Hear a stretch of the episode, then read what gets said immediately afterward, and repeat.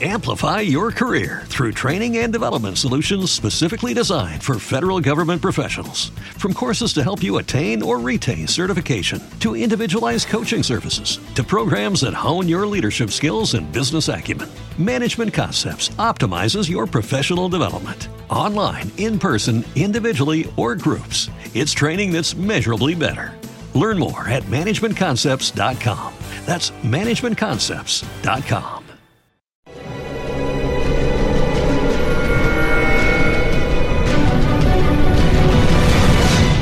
Documental.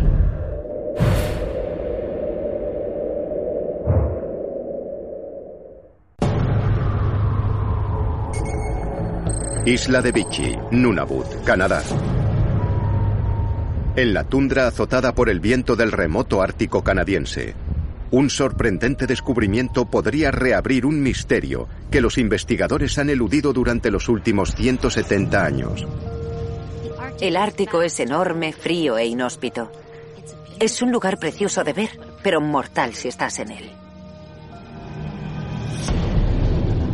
En la isla de Vichy, al norte de la isla de Baffin, los investigadores hacen un horripilante descubrimiento. Es una isla deshabilitada en mitad de la nada, pero en este trozo de la playa hay tres tumbas levantadas visiblemente. No se encuentran tumbas tan lejos, a menos que haya pasado algo extraño. Es una historia de desesperación, canibalismo y dos barcos que se desvanecieron en el hielo. Dentro de las tumbas están los cadáveres congelados de tres hombres, momificados por el frío. Los cuerpos no son inuits. Por la ropa que llevan, diríamos que son británicos, por lo que estaban muy lejos de casa. Las momias podrían tener la respuesta al misterio del siglo. En 1845, una expedición británica en busca de una vía de paso entre el Océano Atlántico y el Pacífico a través del Ártico zarpó desde Inglaterra. Liderada por el capitán John Franklin, la misión la formaban dos barcos, el HMS Erebus y el HMS Terror. Los dos contaban con 134 tripulantes. Zarparon en mayo de 1845. Su última ubicación conocida fue al cruzarse con un ballenero en julio. Entonces desaparecieron en el hielo y nunca los volvieron a ver en 170 años. Los barcos fueron finalmente encontrados en 2014 y en 2016, pero nadie sabe qué pasó con los miembros de la tripulación. Lo que le pasó a la expedición Franklin es uno de los mayores misterios de la exploración ártica. El Erebus y el Terror estaban entre los barcos más modernos de su era. Iban equipados para una travesía de al menos tres años y la tripulación era muy experta. La pregunta es, ¿qué le pasó a estos barcos? Zarparon llenos de provisiones. ¿Qué salió tan terriblemente mal? La excavación de las tumbas en la isla de Vichy en 1984 dio posibles pistas de lo que pudo haber pasado. Las tumbas están marcadas con los nombres de los cuerpos, John Torrington, William Brain y John Hartnell. Los tres eran miembros de la expedición Franklin. Murieron durante el primer invierno de la expedición a los pocos meses. Debido al frío extremo de esa zona, los cuerpos estaban bien conservados. El antropólogo Owen Beatty exhumó el cuerpo de John Torrington y solicitó multitud de pruebas. Las autopsias de los cuerpos pueden decir muchas cosas sobre las condiciones en el barco antes de morir.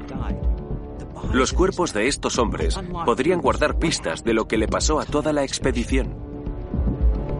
Los resultados de toxicología son los que llamaron la atención de Beatty. El informe mostraba niveles inusualmente altos de plomo. Con esos niveles de plomo en el cuerpo, la intoxicación es una causa probable de muerte. Un síntoma de la intoxicación por plomo es el deterioro grave de las funciones cognitivas. Para el resto de la tripulación habría parecido locura. ¿Se produjeron peleas? ¿Hubo un motín a bordo? ¿La locura llevó a algo mucho peor?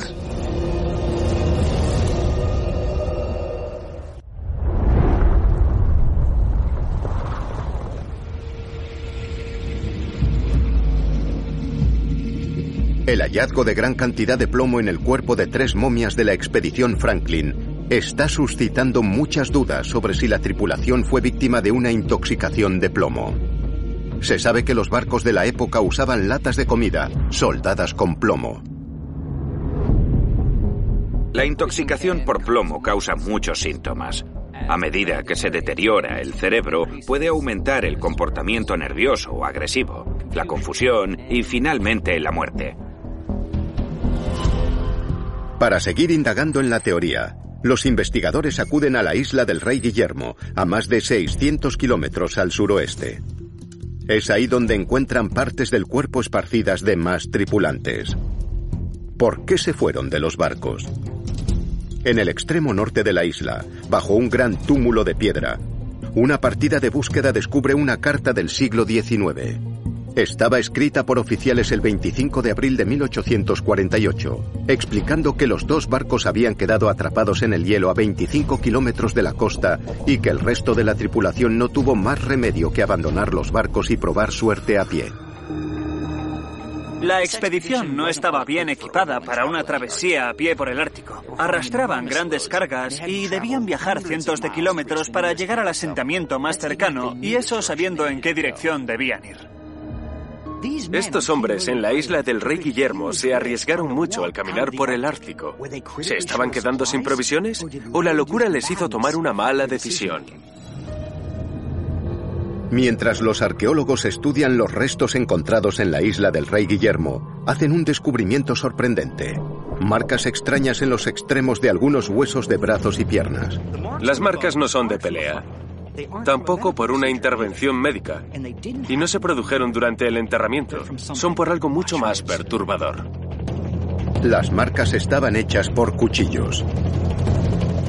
Uno de los huesos estaba roto a posta y no tenía el tuétano.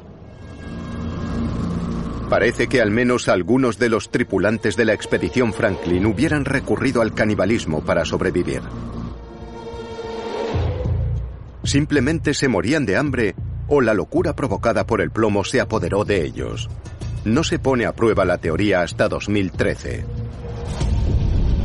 Ron Martin, químico de la Universidad de Ontario en Canadá, Analizó los fragmentos de hueso de varios tripulantes y descubrió que habían sufrido una exposición constante al plomo durante toda su vida, sin un aumento significativo durante la expedición. Esto hace improbable que se volvieran locos o murieran por intoxicación. ¿Qué pasó exactamente? ¿Cómo llegó esta expedición a un final tan terrible?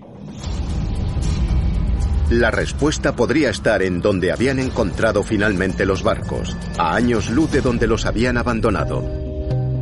Por una nota de un tripulante en la isla del Rey Guillermo, sabemos que los barcos quedaron atrapados en el hielo durante dos años al noroeste de la isla. Sin embargo, no encontraron los barcos cerca de allí. En 2014, el HMS Erebus fue encontrado a 160 kilómetros al sur, en la costa de la península de Adelaida. Dos años más tarde, el HMS Terror fue encontrado en la Bahía del Terror.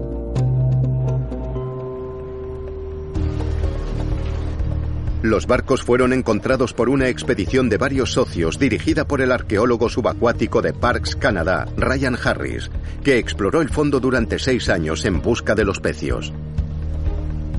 Los arqueólogos se sorprendieron al encontrarlos tan lejos de donde habían sido abandonados, en el extremo norte de la isla del Rey Guillermo. Algunos han teorizado que los barcos llegaron allí flotando por sí mismos y el hielo acabó rompiéndolos. Creo que la teoría tiene lagunas. El interior de los barcos estaba en bastante buen estado. Los platos estaban bien apilados en las estanterías, las botellas en los botelleros. No había daños significativos en ellos. Cuando el hielo ártico se rompe en primavera, es un acontecimiento violento y agresivo. Si los barcos no estaban tripulados, habrían mostrado algún daño. Cabría pensar que estaban en peor estado, pero no. Ambos estaban en perfectas condiciones. Plantea una cuestión. ¿La tripulación que quedaba volvió a embarcar después de que el hielo se rompiese y navegó hacia el sur?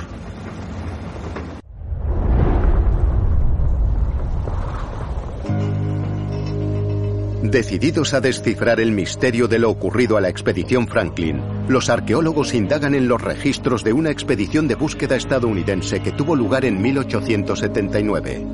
Los miembros de esta expedición hablaron con un inuit llamado Puturak, que había visto el Erebus mientras estaba atrapado en el hielo al oeste de la península de Adelaida. Dijo haber visto latas de comida abiertas, las velas estaban izadas y habían barrido la nieve de la cubierta vio una rampa de desembarco desde la cubierta del barco hasta tierra y pasos en la nieve, y encontró el cadáver de un tripulante en una de las literas. Al año siguiente volvió y dijo que el barco se había hundido.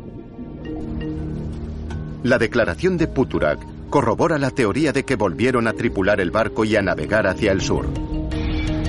Hasta ahora, los arqueólogos de la expedición Parks Canadá han excavado 400 artefactos del barco, pero aún quedan cientos por examinar. En algún momento, esperan poder deducir la historia completa de lo que le pasó a la infame expedición Franklin.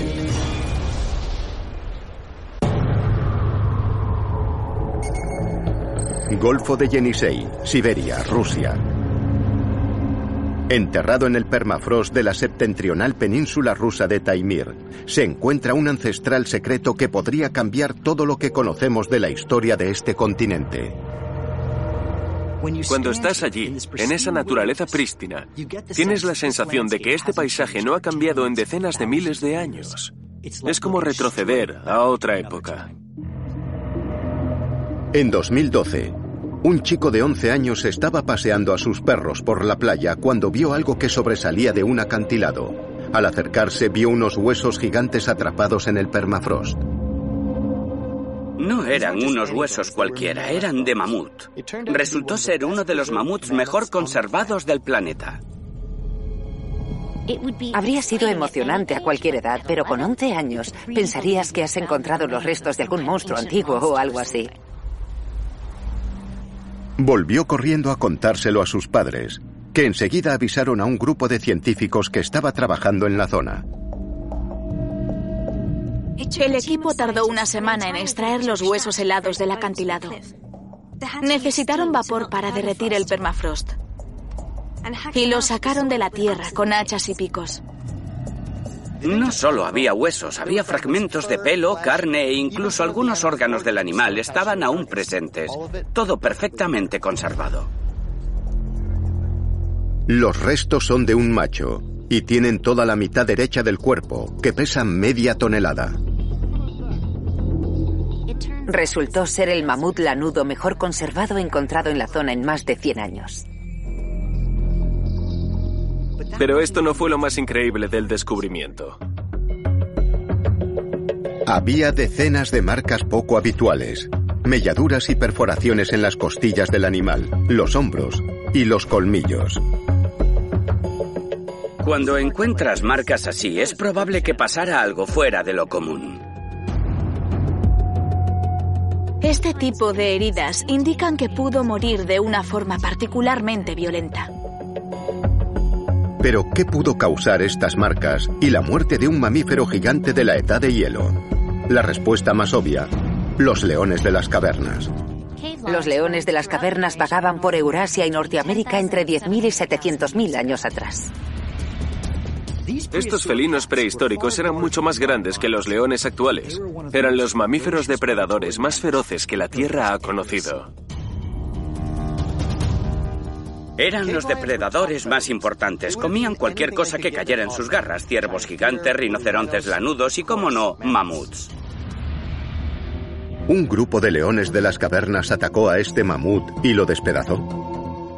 Con el ataque de un gran felino, esperarías ver marcas de zarpas por el cuerpo y el torso, mientras que los mordiscos estarían dirigidos hacia la trompa y la garganta. Los felinos grandes se comen costillas y otros huesos más pequeños de sus presas, pero no es normal lo que hicieron. Sus dientes no estaban hechos para eso. Las marcas en los huesos son muy concretas en apariencia y a intervalos regulares. No es el tipo de prueba que encontraría si hubiesen mordido o masticado los huesos. Lucky Land Casino asking people what's the weirdest place you've gotten lucky. Lucky? In line at the deli, I guess. Aha, in my dentist's office. More than once, actually. Do I have to say? Yes, you do. In the car before my kids' PTA meeting. Really? Yes. Excuse me, what's the weirdest place you've gotten lucky? I never win and tell. Well, there you have it. You can get lucky anywhere playing at LuckyLandSlots.com. Play for free right now. Are you feeling lucky? No purchase necessary. Void where prohibited by law. 18 plus. Terms and conditions apply. See website for details. Y no fueron los leones de las cavernas. ¿Qué más pudo haber matado a una bestia tan grande? Los investigadores siguen examinando los restos y descubren una herida interesante en el cráneo. Los investigadores encuentran una anomalía en una mejilla, un gran agujero, y deciden investigarlo mejor. Quieren saber si esta herida la había causado una colisión directa con algo. El mamut era un macho joven. Sabemos que los elefantes actuales compiten por la supremacía de la manada peleando con otros machos, y eso incluye los enfrentamientos frontales. ¿Perdió el mamut una batalla luchando por la supremacía? El agujero parece pequeño para haber sido causado por otro mamut. Debería ser mucho más grande, más irregular. Si no lo provocó otro mamut, ¿qué causó la herida? El objeto habría tenido potencia suficiente para penetrar en el hueso sin estallarlo. Los científicos que examinaron el esqueleto estimaron que el punto de entrada debió de ser a metro y medio del suelo, lo que coincidiría con el hombro de un humano adulto. Los humanos y los mamuts coexistieron durante mucho tiempo. Se sabe que los humanos usaban todas las partes del mamut, la piel, los huesos, los colmillos, para vestir y crear refugios, entre otras cosas. ¿Es posible que humanos cazadores mataran a este enorme mamut? Sin embargo, hay un problema. Cuando los científicos dataron con carbono 14 los restos del mamut, descubrieron algo sorprendente. Este mamut tiene 45.000 años. Se cree que los humanos no llegaron al Ártico hasta hace 35.000 años. Este mamut es 10.000 años anterior. Si este mamut fue víctima de un humano cazador, cambiaría lo que creíamos que sabíamos sobre la migración humana al Ártico.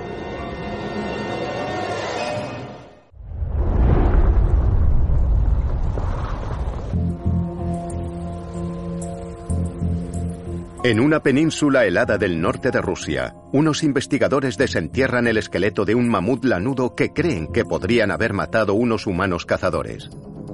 Examinan los huesos de los homóplatos para probar esta teoría. Una de las marcas parece ser el resultado de un fuerte golpe que atravesó el hombro y perforó casi por completo la base del homóplato. Un mamut lanudo macho adulto habría medido 3 metros de alto y pesado 6 toneladas. ¿Eran capaces los primeros cazadores de abatir a una bestia así? Si un cazador quiere abatir a un elefante, apunta a las arterias principales para intentar que se desangre. Las heridas de este mamut parecen coincidir con esto. Este tipo de caza habría sido muy peligrosa. Corrían un gran peligro de ser aplastados o corneados por sus enormes colmillos. Cuando el mamut al fin cayó, un golpe fuerte en la cabeza lo habría finiquitado. Eso explica la herida en el cráneo. Los científicos continúan examinando el cráneo y descubren una segunda herida, un pequeño agujero escondido en el hueso yugal. Hacen un tag del hueso para reproducirlo en 3D y la respuesta llega sola. La muesca coincide con la forma de una punta de piedra de una lanza. No es la prueba definitiva, pero sin duda refuerza la teoría de que los humanos debieron de llegar al Ártico 10.000 años antes de lo que se creía.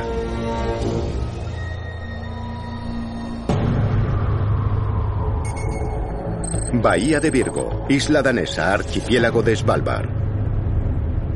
Entre el Océano Ártico y el Mar de Groenlandia, en una pequeña y deshabitada isla sin árboles, un extraño descubrimiento puede desvelar un misterio que ha atrapado al mundo de la exploración durante más de un siglo.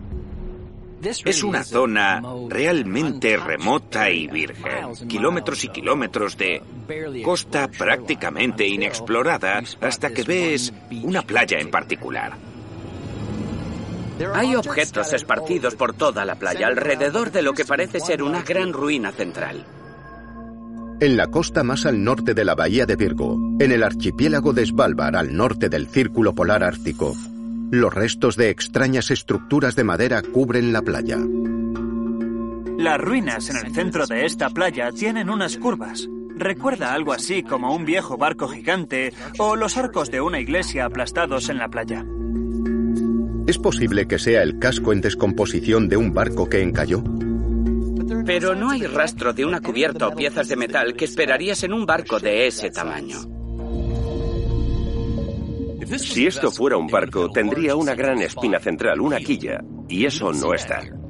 No son los restos de un barco. Parece algún tipo de estructura. Al ver estas ruinas, te preguntas si fue el centro de un poblado o una casa capitular o un lugar de reuniones. Si tienes en cuenta los objetos hallados en la playa, parece que se trata de un asentamiento, pero es difícil de saber. Un lugar tan remoto es un sitio raro para un asentamiento. ¿Qué hacía la gente allí? ¿Por qué tanto esfuerzo en llevar madera y herramientas a una isla desierta? Esta estructura tendría un propósito especial. ¿Para qué servía? La respuesta podría estar a 320 kilómetros en la remota Isla Blanca, donde en 1930 un grupo de cazadores de focas hizo un descubrimiento desconcertante. Isla Blanca suele ser inaccesible. Está todo el año atrapada en el hielo. Pero en 1930 el hielo se rompió como para que los barcos foqueros pudieran pasar y reabastecerse de agua fresca. Mientras recogían agua de un arroyo, uno de ellos vio algo que sobresalía del suelo. Era una cubierta de aluminio. Obviamente necesitaban saber más, por lo que remontaron el arroyo y encontraron algo incluso más extraño enterrado en la nieve. Un trozo de barco asomaba en la nieve. Los cazadores encontraron libros, un barómetro y otras provisiones. A pocos metros había botas, pantalones y una chaqueta. Enterrados bajo el hielo y la nieve, encontraron restos humanos. Eran un par de piernas y medio torso. El cuerpo mostraba signos de haber sido ingerido. Debió de ser sorprendente encontrarlo. Los cazadores examinan las marcas de mordiscos en los restos. Parecen ser de algún animal grande. Teniendo en cuenta que estaban muy al norte y el tamaño de las marcas, el único animal que pudo haberlas hecho era un oso polar. La pregunta para los cazadores de focas habría sido quién era este hombre y cómo había terminado comido por un oso polar en Isla Blanca.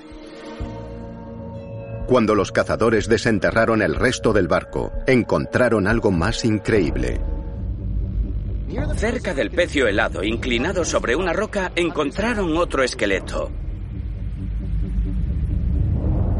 Dentro de la chaqueta vieron unas iniciales, S.A. S.A. ¿Estos restos podrían resolver un misterio olvidado? A principios del siglo XX, los países de todo el mundo luchaban por ser los primeros en llegar al Polo Norte. Una expedición estaba liderada por el ingeniero sueco y aeronauta polar Salomon August André. Estas expediciones eran consideradas heroicas e increíblemente patrióticas. En 1896, las autoridades suecas financiaron la expedición de André para que fuera la primera persona en llegar al Polo Norte con un dirigible. Estos exploradores eran ingeniosos. El problema con intentar llegar al Polo Norte en barco o en trineo es que el hielo del mar se mueve constantemente y hace el terreno muy traicionero. André pensó que, si no podía llegar por tierra ni mar, deberían ir por aire en un globo o dirigible. Una idea bastante extravagante. Ir por aire conlleva muchos riesgos. Debes ser muy ligero, llevar pocas provisiones. Llegarás en poco tiempo, pero también estás a merced del viento y las tormentas árticas que puedes encontrar. En 1897, André y sus dos compañeros partieron en su globo. Llevaban con ellos varias palomas mensajeras que usaron para enviar mensajes sobre su progreso y su estado. Tras tres días, una de las palomas llegó a un barco con el mensaje, todo va bien. Eso fue lo último que se supo de André y de su globo. Durante años, la gente se preguntó qué pasó con Salomon Auguste André y su misión en globo al Polo Norte. Si este es Salomon Auguste André, ¿qué pudo salir tan mal para que acabara muerto en una isla desierta?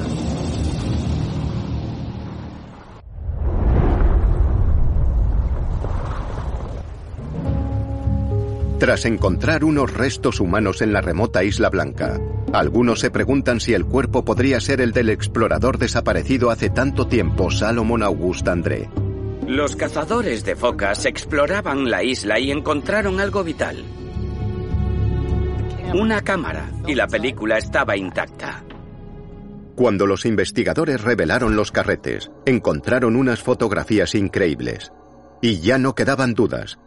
Eran los cuerpos de los hombres desaparecidos. La primera foto muestra a André y a su equipo al poco de que el globo se estrellase en el hielo.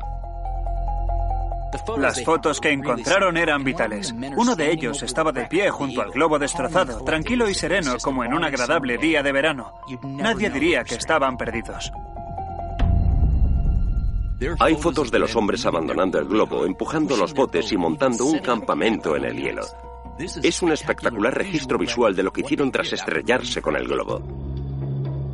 A tenor del peligro del entorno y el clima inhóspito, pensarías que eso bastaba para desanimar a cualquiera o convertirlo en un viaje peligroso. Debían preocuparse por los osos polares también. Hay una foto tras dispararle a uno en el hielo. Las fotos confirman que era André y su equipo, pero no dicen nada sobre qué pasó con la expedición. Muchos asumieron que André no probó bien el globo, y su insistencia en usar el método de dirección de arrastre podría haber sido la causa de que su globo cayera. André tenía la teoría de que podría dirigir el globo usando velas, pero solo si arrastraba cuerdas para frenarlo lo suficiente como para permitir que las velas funcionasen. Durante los vuelos de prueba en Suecia, las cuerdas de arrastre se soltaban o se caían al enredarse en el suelo. Una situación así habría volteado el globo y habría causado un daño inmenso. La Sociedad Sueca de Físicos describió la teoría de cuerdas de arrastre de André como una ilusión, pero el entusiasmo patriótico de la misión era tal que André continuó en un intento condenado al fracaso. Es probable que las cuerdas de arrastre contribuyeran a la caída del globo. Además, sabemos que el equipo se topó con niebla. La niebla bloquea el sol y hace que el gas del globo se enfríe y baje de altitud muy rápido. Sabemos que sobrevivieron al accidente y caminaron por el hielo hasta Isla Blanca. Está claro que debieron de esperar muchas semanas en Isla Blanca a que alguien los rescatara.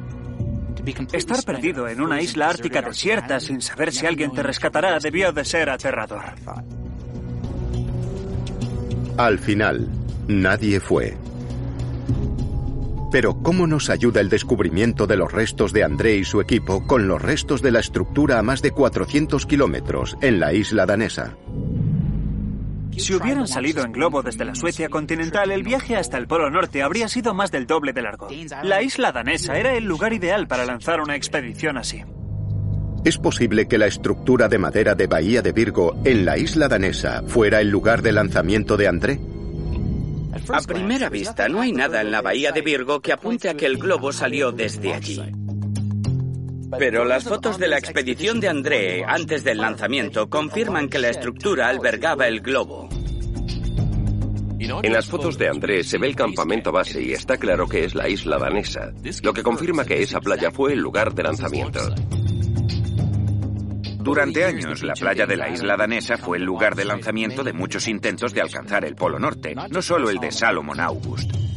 Ninguno de esos intentos tuvo éxito.